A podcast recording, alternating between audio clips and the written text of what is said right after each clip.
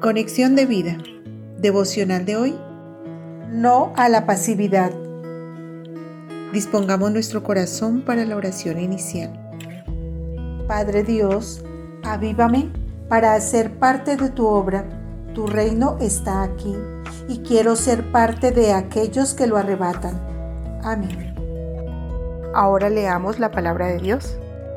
Mateo capítulo 11 versículo 12. Desde los días de Juan el Bautista hasta ahora, el reino de los cielos sufre violencia y los violentos lo arrebatan. Marcos capítulo 1 versículos 14 al 15. Después que Juan fue encarcelado, Jesús vino a Galilea predicando el Evangelio del reino de Dios, diciendo, El tiempo se ha cumplido y el reino de Dios se ha acercado arrepentíos y creed en el Evangelio. La reflexión de hoy nos dice, el Evangelio se trata de la vida de Jesús y su obra de salvación en esta tierra.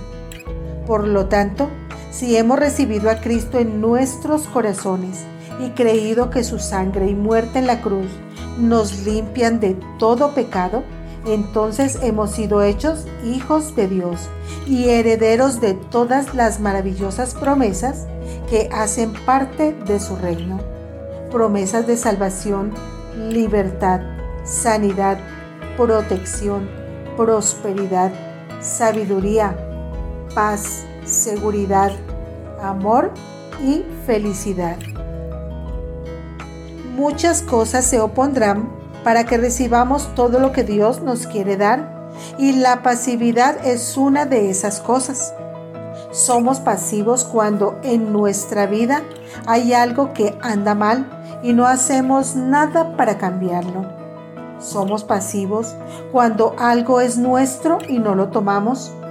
Somos pasivos cuando nos dejamos robar lo que nos pertenece. Somos pasivos cuando Dios nos manda algo y por miedo no lo hacemos. Lo contrario a la pasividad es determinación o como lo menciona el versículo clave, violencia, refiriéndose a que es necesario tomar por la fuerza el reino de los cielos y por lo tanto solo los violentos, los enérgicos, los que luchan valientemente en contra de todo y de todos son los que lo arrebatan. No nos conformemos con saber que algo anda mal en nuestra vida. Oremos para que Dios nos dé las fuerzas para cambiarlo.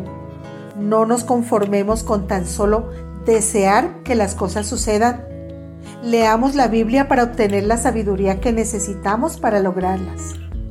No perdamos el tiempo procrastinando en redes sociales u otras distracciones. Asistamos a una iglesia de sana doctrina que siga a Cristo y conozcamos a otros cristianos que nos animen cuando desfallezcamos. No nos culpemos por los pecados pasados.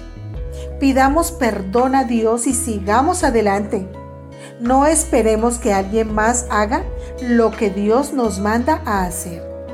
Hagámoslo en el nombre de Jesús. No seamos pasivos. Es tiempo de arrebatar el reino de Dios. Arrepintámonos, creamos en el Evangelio y tomemos lo que Dios nos ha dado.